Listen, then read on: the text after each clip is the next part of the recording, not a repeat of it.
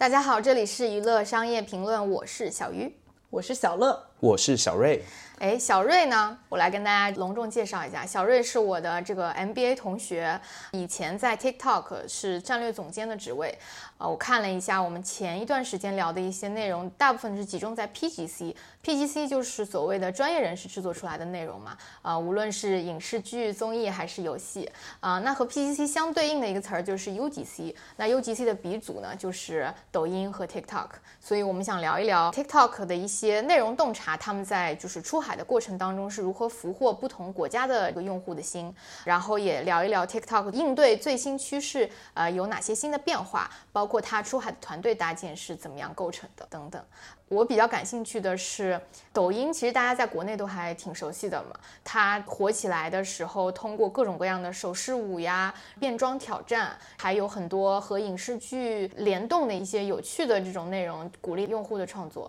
那出海到国外做 TikTok 的时候，他们的内容和在国内的这个抖音上的是一样的吗？讲到出海，我们可能要分成两部分哦，一部分是这个发展中国家，另外一部分是已开发国家。那已开发国家可能就要以美国和日本作为代表嘛。嗯，那美国其实大家知道，TikTok 前身是这个 Musically。那 Musically 它其实做的时候是一个以对嘴为主的，就是 Lip Sync，就是对嘴为主的内容。对嘴为主，那就会产生一个问题哦，就是说其实使用的人他的粘性非常的高，但是他的用户非常的低龄。那就是说，很多的这种青少年呐，这些人在用，结果就会导致于说，其实更泛化一点的用户，稍微长一点的用户，这些人他其实是不想要使用这样的 app 的。嗯，所以 TikTok 在美国当时第一步收购 Musically 之后呢，它其实做了很大量的泛化。嗯，那泛化的概念就是说我导入更多元化的内容，然后用户的增长上也去买量，去买一些更高龄化一点的用户。嗯，但这样产生的问题是什么？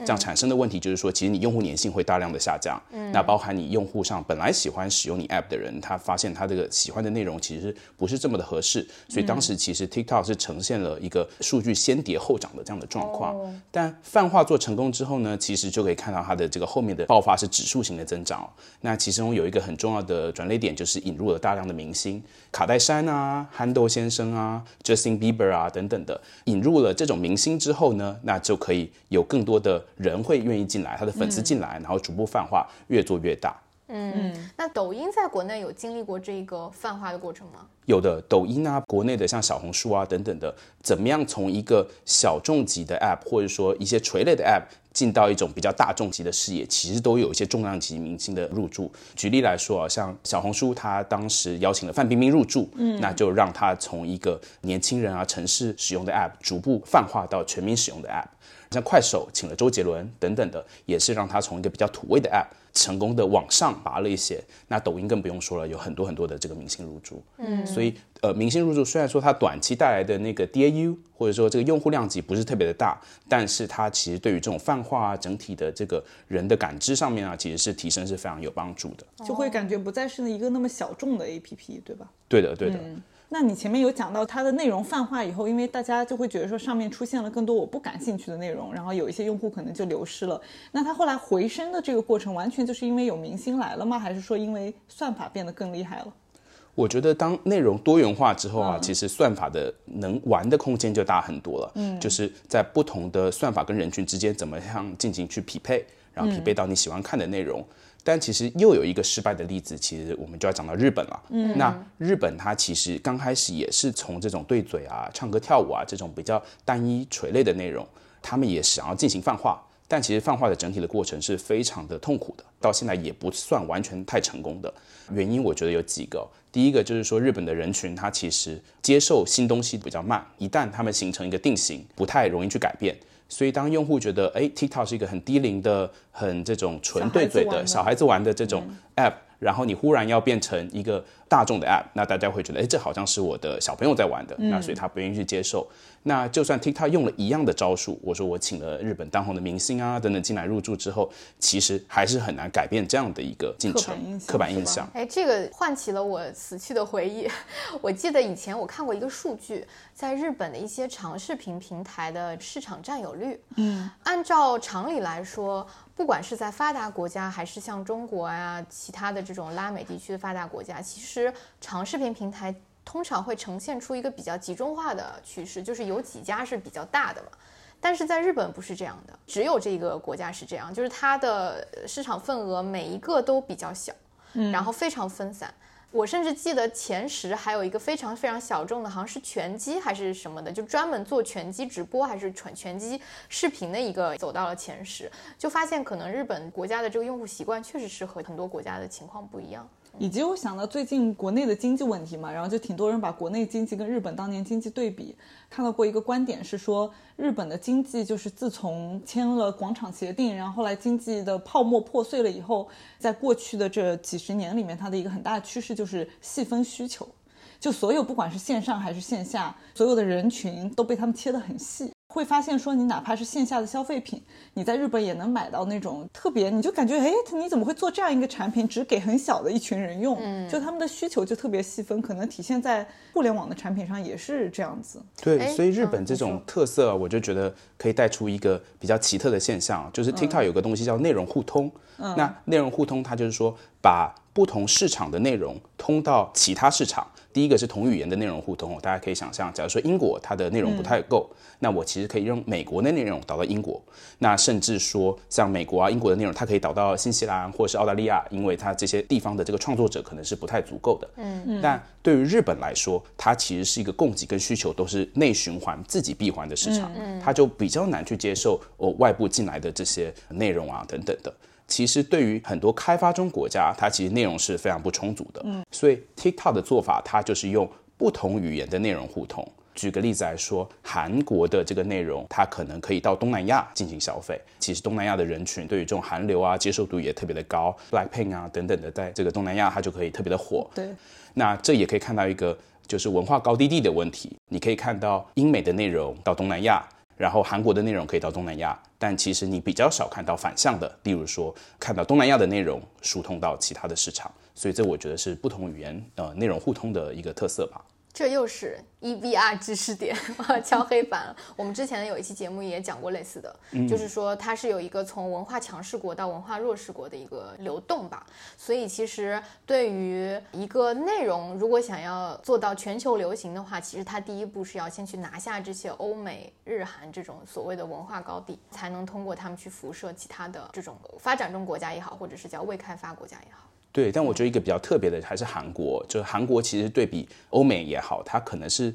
平的，或者是稍微低一点点的韩流是有办法辐射到其他的市场的，但好像除了韩国之外，其他的市场比较少接触到这样的一个现象，所以我觉得也是挺奇妙的。然后 TikTok 的特色就是它可以用算法去算到底我要通多少的量，例如说百分之三十的量是互通的内容，还是百分之二十的量是互通的内容，还是百分之五十的量是互通的内容。所以其实 TikTok 的它的优势是说它有很多国的内容，然后它可以进行呃国家隔离，然后用算法去进行说数据最好的去推算到。到底怎么样是一个最优的解？哦，这个也让我想起，就是他做这个明星策略嘛，就是用明星来做内容泛化。其实这种全球都知道的明星是很好的，就是它产生的内容是 是所有的国家都可以看嘛。对的，对的，是的。嗯，比如说我们在美国，除了请明星之外，还做了哪些内容泛化的事情啊？第二个是很多垂类的泛化，像 Vlog 这种 travel 的。食物、美食的生活类型的越来越多的垂类，但垂类要刚开始做的时候，其实是非常困难的，因为你要首先先去找不同垂类的这个创作者，他很多是需要去重运营做的，这又体现出 TikTok 跟欧美的传统的互联网公司不一样的做法就 TikTok 它是非常重运营的，嗯，所以它会有很多当地的创作者的管理的人啊，就运营啊，就内容运营啊等等的，所以他把中国这套重运营的方式搬到了欧美。那其实对于一个趋势来讲，它就很容易的抓住这个趋势去运营部分这个创作者，然后把垂类快速的泛化。大家知道什么 hashtag challenge，就是说呃有这个 hashtag，然后大家就会自动自发的做这件事情。然后第二个是说 meme 迷音的这个梗，那这些都是等于说 TikTok 去创作出来，或是 TikTok 去发扬光大的。就是看到一个趋势之后，内容运营它就会很敏锐的看到，哎，这个趋势好像涨得特别快。加重的去运营它，去快速的找达人，把这个垂类运营起来。典型的可以看到国内哦，小红书它其实就是内容运营做的非常强的一个典范。就看什么飞盘也好啦，呃，露营啊等等的。他其实当时做的时候是做非常多垂类的，最后某几个垂类，哎，好像有一点苗头出来，他们就加重去运营，所以把这个趋势越做越大，趋势就火了。所以这个模式我觉得是中国互联网公司的比较有特色的地方。所以在 TikTok 做泛化的时候，这个东西它做的就比假如说 Snapchat 就快很多，因为 Snapchat 大家跟 TikTok 去对比，也觉得哦，Snapchat 是一个很年轻化、呃很低龄的一个 App，它一直很希望去做泛化，但其实他做的就没有 TikTok 成功。那原因就是因为运营他们是很自然的用产品去推。但 TikTok 是产品加运营两条腿去走路，它很快的哐哐哐就可以做上去。嗯，感觉这个 UGC 的平台确实是得靠运营。对的，其实 UGC 的平台靠运营这件事情，又只有中国或者中国出海的这种互联网公司摸出来的特色。你像 Instagram 啊、Facebook，甚至 YouTube，它的运营都是非常非常轻的。因为我刚刚你在讲的过程里面，我在想，这是不是跟国家的文化也有关系？就是哪怕说 Instagram，他们可能也想做这种重运营的特色，听着感觉这种团队得非常卷。一，你得一直去 track 那些数据，可以意识到说哪一些东西涨得比较快。然后二，你意识到这个趋势起来以后，你要立刻投入大量的资源跟人力去把这个东西给捧得更红嘛。就所以它可能跟这个中国人工作的文化有一点关系。你让美国人去卷，可能也比较费劲吧。但其实我是听说 TikTok 在海外呃找的这个运营，大部分都是本地人吧？对。TikTok 也纠结了很多，到底什么位置上要放本地人，什么位置要放华人或者中国人这样子。就最刚开始 TikTok 收购 Musically 的时候，它其实是非常中央集权的。嗯，就是说，其实中央做产品跟运营高方向的这个决策，在本地它其实放很多在本地的中国人。例如说，欧洲它有一个运营的负责人，然后美国有运营的负责人。但后来逐步做的时候，其实发现有两个问题哦。第一个就是监管的问题，特别在欧美，你需要有个白人脸的人去帮你去代表整个公司，所以就逐步招了当时像 YouTube 的高管 Vanessa 进到美国做美国的 GM。然后欧洲也逐步找了 YouTube 的高管来做英国的负责人。我觉得首先第一个是面对监管，第二个是对于内容的掌握度，因为内容掌握度，你想要去发现趋势，大家喜欢什么，为什么喜欢这个东西，一部分是可以靠算法，但那个重运营的部分，很多还是需要你有内容感。很需要是本地的人，他对这个内容的掌握度才高的，所以逐步就分化成两种模式哦。第一种就是说，在欧美啊、日本啊这种文化高地的地方，他逐步的去找本地人，去本地人去接受。但对于像假如说拉美，或是说像东南亚。他更倾向是由中国人去做，因为可能中国对比这些地方，它是更偏向文化高地的地方，所以他就找中国人作为这边当地的运营 leader，运营的负责人，他可能对于内容啊什么掌控权就没有欧美的集权这么的高。确实，除了卷不卷之外，也得考虑当地人的这个用户的需求。对我，我记得当时 TikTok 在。所谓的文化高地，这些国家也经历了一些团队上的阵痛的。一开始应该是有外国团队和中国团队一起协作的情况，中间就会有不愉快，然后后面终究还是外国人占上风。但是我觉得监管也肯定是非常重要的一一环了。对，我觉得有个呃很有特色的地方哦，就在于说每次假如说开会好了，你肯定是中国人去迎合欧美人的时差。而不是说欧美的人去迎合中国人的时差，而且都要讲 讲英文。对，就是特别卷。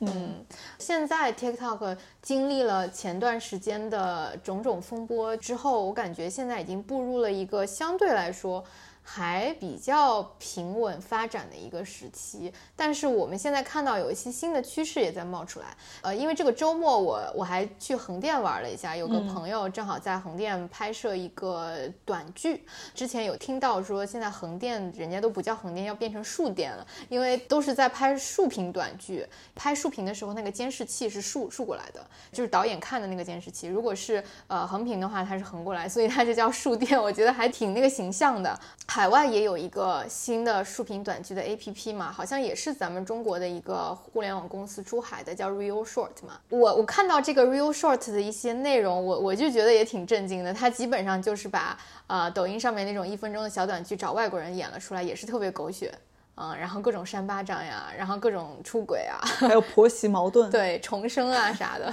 就感觉已经把抖音在中国玩的这一套短剧的这个模式已经成功复制到美国去了。但是唯一不同的是，这个 app 是一个独立的 app。跟制片人的朋友也在聊，就是说这一切都还是因为 TikTok 没有入场。就如果说一旦 TikTok 入场了之后，可能像 Real Short 这样的 app 就没有存活的余地了。这种狗血的短剧哦，我觉得有几个部分来看哦。U 一就是说 Unit Economics 它自己的单一的这个经济价值怎么算？第一个，我觉得它的投入对比 UGC 来讲是非常高的，因为其实你拍摄这些短剧，虽然它比长视频制作成本要低，但它肯定比短视频的这种制作成本要高，嗯所以它制作成本肯定是更高的。第二个，它是一个独立的 APP，所以它其实要需要花很多的钱去进行投放。其实抖音里面有很多这样大量的短剧了嘛，所以我觉得 TikTok 它要做短剧其实是非常容易去做的。一旦 TikTok 要做的话，那流量一上来，针对一个独立的 App 其实是挺难做竞争的。前几年啊，有一个还火了一阵子的 App 叫做 Quibi，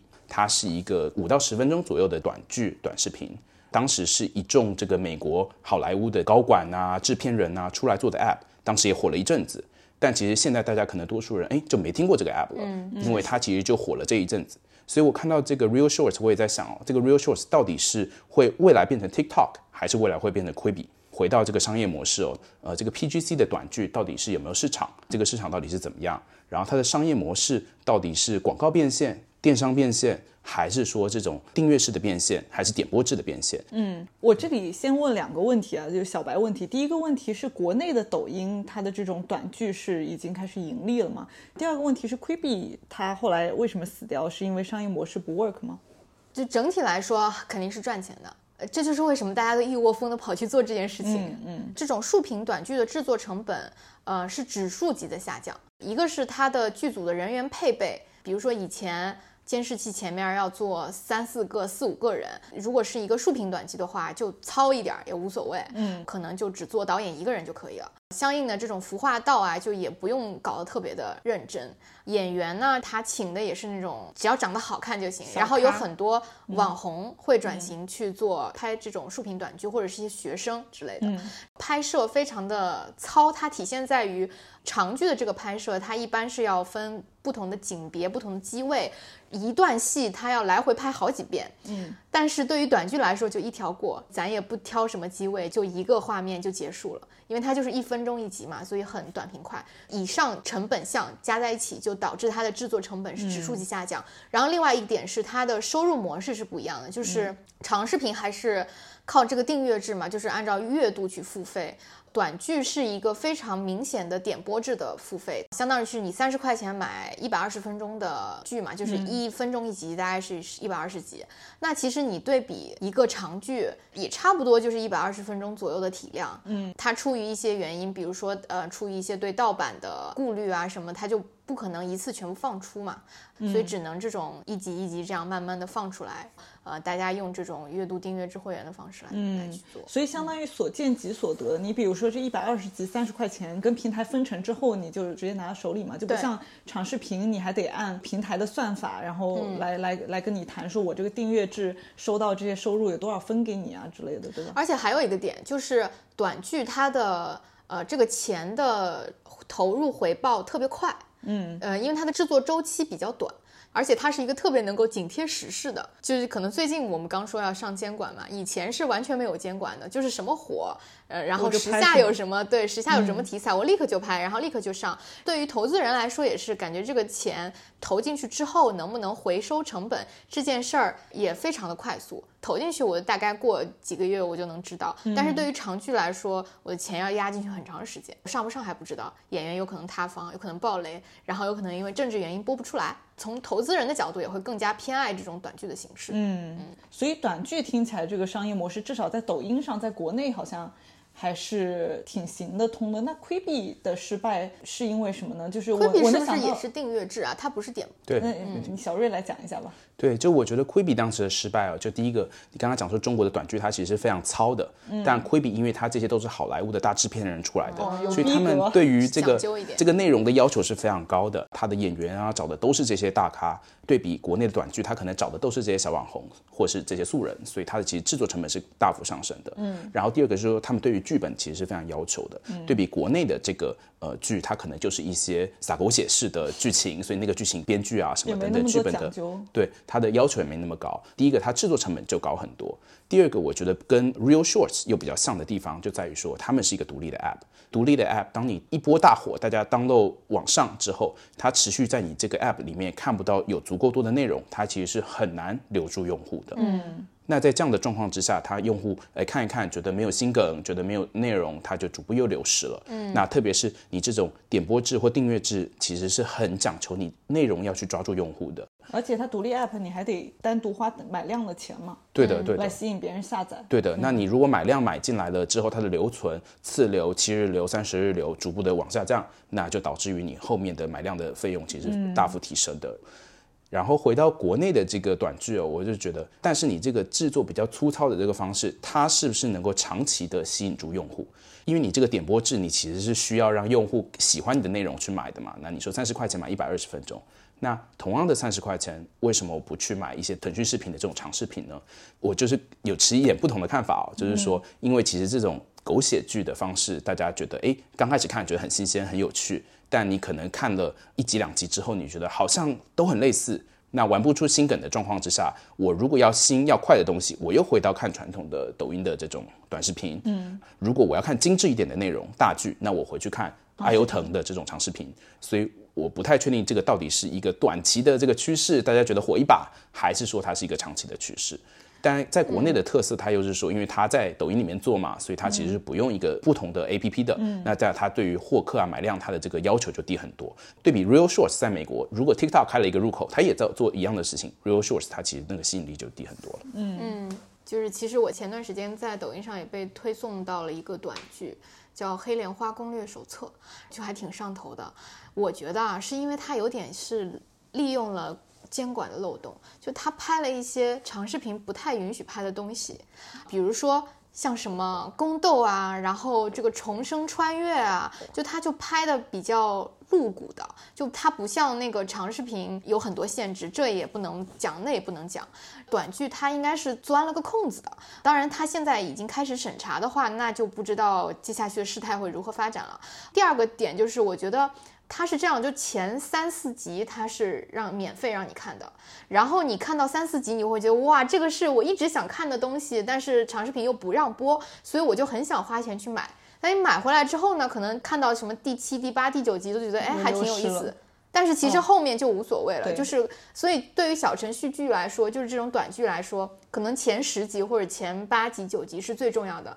然后后面随便你怎么拍，很多人也不会看下去。对，就是它弃剧率可能也就还就是也无所谓，就大家可能上看上头了以后就会继续看下去。然后再一个就是我觉得它这种剧啊，因为它就一分钟一集嘛，还挺适合下饭的时候啊或者这种碎片时间去看。长视频就是你会觉得有一些心理负担。然后再说回到你刚才说那个 real short 这个问题啊，刚才看了一下它的数据，它现在三十流是非常差的，可能它次流还不错，但是七流和三十流是还蛮差的，所以我也蛮担心说这种形式，再加上它是一个独立的 APP，长期留存这么差的情况下，确实是有点危险。感觉听起来 real short 就是一波流，有可能。对，我觉得美国还有一个很有特色的就是说，它每一段时间就会忽然火一个 app。像之前可能大家记得这个什么 Clubhouse，那可能是之前还要邀请嘛，大家好不容易啊要到一个邀请嘛，但现在我想问一下多少人还在用？那因为你假设说要听播客啊等等的，你可能去 Podcast 上面听，或者说你可能就在呃 Twitter 就是 X 上面，它也有这种语音聊天的功能。那我自己的看法啊是说 Real Shorts 可能也是类似这样子，它火一波。嗯嗯，我相信现在 TikTok 团队应该已经开始研究海外拍短剧这件事情了，我们就拭目以待吧。然后刚才我们还聊。聊到就是商业模式这个问题啊，我顺便也想问问，P G C 的商业模式比较固定吧，基本上就是订阅制，然后偶然加一些点播制。嗯，但是我现在想聊一聊的就是 U G C 的平台都有哪些变现方式呢？国内抖音已经验证了，其实主要就三个变现方式嘛，广告肯定是最大的，嗯，第二个就是直播，直播的打赏，嗯，然后第三个就是电商。几个比较特别的地方，第一个广告的方式，它其实是很重销售。再加上产品，就是广告产品要做得好，要有很多的销售去各个地方去找这些品牌商也好啊，去进行投放。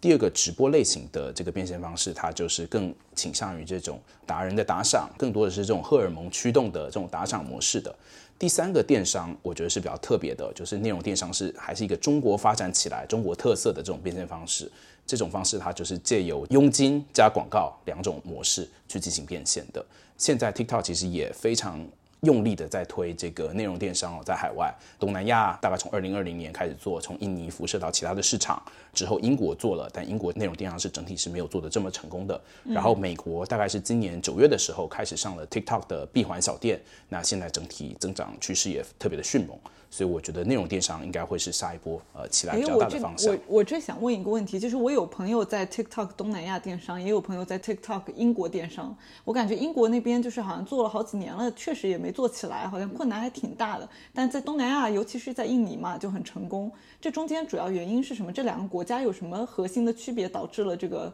内容电商的模式在当地的成功与否差这么多？嗯，我觉得当时印尼跟英国两波是同一个时间开始做电商的，但印尼就做得非常的好，英国就做得非常的缓慢。其实内容电商有三个部分嘛，就是买家端、卖家端还有达人端这三边。就我分别讲一下两个市场的这三端到底是怎么样嘛。以买家端来讲的哈。其实电商很多的是靠大促或靠促销去进行转化的，在东南亚整个市场，它其实对于这个价格是非常敏感的，嗯，所以其实一个新进的平台到了这个市场之后，它可以大量的发券，不论是免运券也好，呃打折券也好，让你去进行转化嘛，嗯。然后大促的氛围可以大量的进行促销，呃买家端这边其实在这个东南亚它就比较容易起来。对比卖家端啊，卖家端其实有几种卖家类型嘛。第一种是品牌的卖家，第二种类型是这个白牌的卖家，然后还有一些我们叫做呃 social seller，就是这种呃类似微商吧。嗯，那其实东南亚早期起来的时候，它是很多靠这种微商去起来的，因为微商它可能本来就在 WhatsApp 上面卖，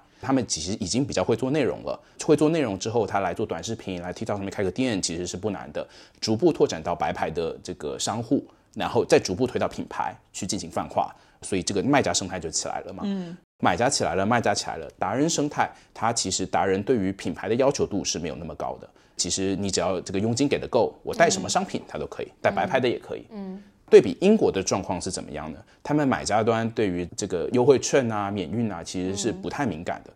他们希望的是一些品牌好物。对比卖家端这边，品牌其实是非常难招商的。就是你去做招商的时候，其实有个重点嘛，别人就会问你说，OK，那你的这个机会有多大？未来一年、两年的 GMV 有多少？品牌它的决策流程是非常长的，特别是你想 Nike 啊、Adidas 这些入驻一个新的渠道或新的平台，它肯定内部要做很多这个商业机会的测算嘛。当你一测算哦，发现这个机会不大，那其实总部的这个层层审批就不容易。大品牌不好搞，对，不容易进，不容易进驻，你的 SKU 不够，自然这个市场就转不起来。所以这是在卖家端品牌上面起不来，对于这个白牌或者说中国这种跨境可以做这些货，买家又又觉得啊，就是一些中国进来的货，他觉得嗯这个观感不好，嗯，那所以买家端又不愿意买这些白牌的货。对比第三端达人端，其实英国的达人他是非常的注重自己的这个格调也好，所以他一定要使用过这个品牌，听过这个品牌，用过这些事情。你不是纯靠这个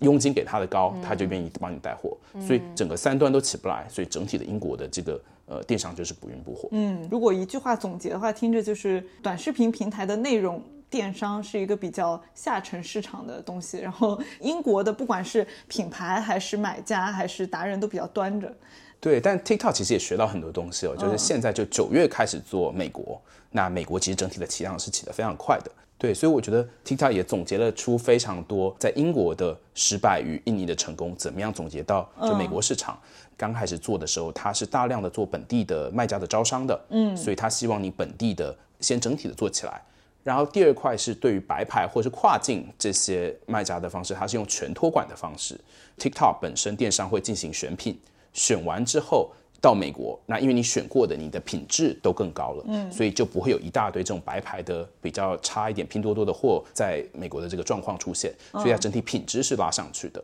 美国的买家他其实是有各个不同的分层的，中产以上的大家多数在 Amazon。但是再往下，它其实也有 T 目的用户，T 目就是呃这个拼多多的海外版嘛，嗯，所以它有不同的分层的用户，所以觉得它的用户端也是更 diverse 的，就是更更多元化的，所以有各个不同的区间可以做。所以 TikTok 在美国也觉得可能电商是一个比较大的机会。我正想问你，就是我觉得 T 目和 Shein 就是已经攻下了它的所谓的下沉市场，TikTok 的话，它在下沉市场应该遇到了遇到的阻力会更大一些吧？虽然它是有内容加成。但是感觉从价格的竞争力上，还有服务上，我我不知道啊。听起来也不是在主攻下沉了嘛，对吧？对，我觉得他就回到抖音，你在抖音上买电商，你不会觉得抖音是特别下沉的，嗯，你可能觉得拼多多它更多的是这种白牌的下沉的产品，但抖音你不觉得，嗯，那因为呃，其实中国它跟美国一样，它的用户分层是非常广的，它其实就不是切高中低人群的，它更多的是切说这种内容厂去做的这个用户，所以它的那个切分的用户方式是不一样的。什么叫切内容厂的用户？就一般电商你会看是货架。电商还是内容电商？内容电商的概念就是说，它看内容去进行购买。那你很多切入的品类是跟货架电商不一样的。哦，例如说美妆，例如说像这个衣服、日化什么就不太会找内容电商。对的，没错。它会有一种那种比较 random。我记得你好像之前跟我讲过，就是因为很多内容电商都是冲动购买。所以一开始他选的品是非标品，对吗？对的，对的。所以非标品就可以进行这个内容电商的。然后因为你信任这个达人，他可能告诉你说：“哎，这个衣服好，你你你觉得想购买？他的使用的这个化妆品好，你觉得想购买？”所以我觉得达人的推荐，你跟达人之间的这个信任，是内容电商很快能做起来的原因。嗯，那内容电商逐步做大之后，TikTok 其实在东南亚也开始做货架电商。因为如果你电商要做成一个全平台的话，你不可能说不去做这些日化品，做这些标品，呃，电子类啊等等的这些，但这些它可能是更倾向是使用搜索去做的。因为假如你想买个 Apple 耳机，你不会在抖音里面刷刷刷，哎，刷到有人给你推荐 Apple 耳机，你就去买，对吧？因为你肯定是已经想说我要买一个 iPhone，我要买个 Apple 耳机而去搜的，所以要有中心化流量池。对的，对的，嗯。哎，但是我听说前段时间，嗯，TikTok 在印尼不是被打压了吗？嗯。对，所以我觉得整体哦 TikTok 做大了之后，因为它背后还是一个中国公司，所以还是不免遇到各国的这个呃监管问题。像 TikTok 在印尼里面遇到的打压，就是说印尼觉得说你不能内容 App 作为一个类似媒体吧，然后又同时去运营电商，这个中间是有很多冲突的。所以 TikTok 现在做的方式就是说，去跟很多本地的电商公司去进行合作，它进行变成开环的，然后很多这个交易它是需要导到 App 外面去完成的，才能够进行这个监管。相当于就是妥协，妥协了一部分流量让给当地的电商平台了，是吗？对的，跳转。对的，因为其实去东南亚你就发现他们很多其实还是靠线下交易，TikTok 的这种模式啊，就让很多线下的这些小商户他没有办法去竞争了。然后其实 TikTok 上面有很多这种中国的商户嘛，那中国的商户他其实更知道怎么做直播，更知道怎么做短视频，怎么做内容，这种复杂的电商玩法其实就很。让这些中国的卖家越做越大，大大者恒大嘛，所以要不就是品牌，要不这种大的卖家他能够做起来，那相对的就侵蚀很多中小商户的权利。那这些中小商户他其实可能本地的他只会做普通的货架，他在 TikTok 上他就做到流量的这个倾斜，就给这些大的商户了。所以说，印尼政府当时就是打压 TikTok 也是为了保护当地的中小商户，是吗？对的，对的。对，讲到做大了以后被打压这件事情呢，我就不得不想到了当年那场非常著名的听证会。出席的人是周受资，现在是 TikTok 的 CEO 嘛，然后他也是我们哈佛大学商学院的 MBA 学长。我其实自己看那场听证会的时候，觉得还挺挺为他受煎熬的。就是我我记得也我们几个朋友也都一起在那讨论说说，感觉他这个坐在上面，就每一分每一秒都是很痛苦。比如说给你很多很多的钱，然后让你去做这件事情，你愿意吗？可能大家都不会愿意。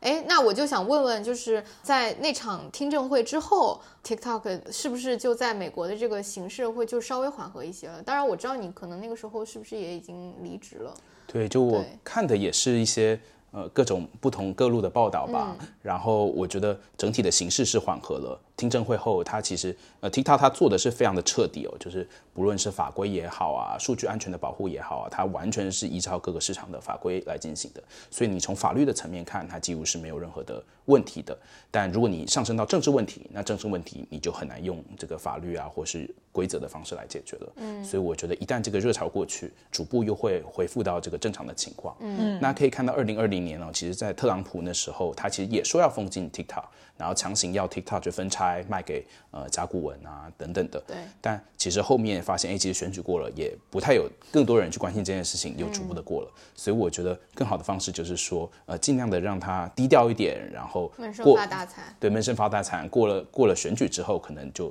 不再有太多的人去关注这样的事情。对，但又要选举了，也不知道这一次会是什么情况。而且我就想到前面小瑞讲到说，在欧美这些就是相对来说文化高地的国家，当地的团队会更多的用当地人，一部分是因为就他们当地人会更了解当地的这些文化趋势和 meme 嘛，然后另外一部分其实跟政治也是有关系的，就是因为在当地，不管是当地的这些政策的 policy maker，还是当地的用户，其实会更希望看到说大量人使用的这个 A P P 的管理层是当地的面孔。就前面有讲到，我有朋友在 TikTok 英国工作嘛，他在那边工作了也好几年了，然后过程里面他就经历过很多很心酸的时刻，就比如说很多攻城略地的这种事情是中国团队去做的，但是到后面这个 credit 可能都是归了当地团队，或者说做着做着你就会发现管理层一个一个的就被换成了当地的面孔，然后中国人就会被换下来。嗯，也这个其实也跟政治有点关系。对，但感觉这个在国际化里面是。不可抵挡的这个潮流吧，就是尽量还是都要本地，你不能说是某一个公司，它全部都是纯靠着中国人在外面做。嗯，那但在东南亚就可以，对不对？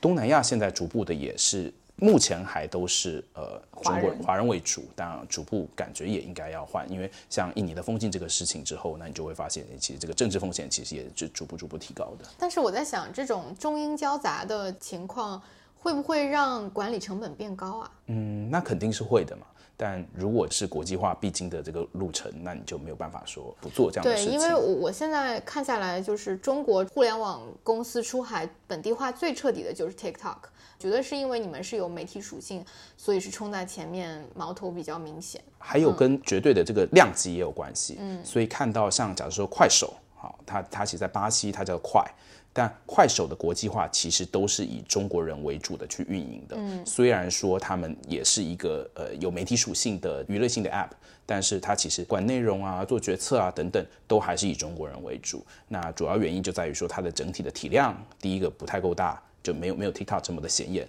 第二个是说，在多数市场，它还是以这个文化低地一点的市场，包含他们比较大的是印尼的 Snack Video、巴西的这个快，这两个 App 都还是以文化低低一点的市场来做的。嗯，所以老祖宗的智慧，树大招风。你本身就做大了以后树大招风，另外一方面你还非得在这些本来自己也很强势的国家做，比如说像美国、英国这些，所以可能这就是无法避免的吧。就被盯上了，反而也是一种，也是一种庆幸吧。对啊，就不知道是幸还是不幸。对，反正我觉得今天聊完这么多，就感觉其实对于 UGC 的内容来说，有很多的探讨已经不是在内容本身了，而是在于这个商业模式、产品算法，还有一些政治的一些问题，可能都不是说你把内容本身做好了就能整个平台能够成实现成功。我不知道接下去 TikTok 会不会进入短剧的这个市场。如果进入的话，可能也要看看它会找什么样的切口和内容的主题去进入吧，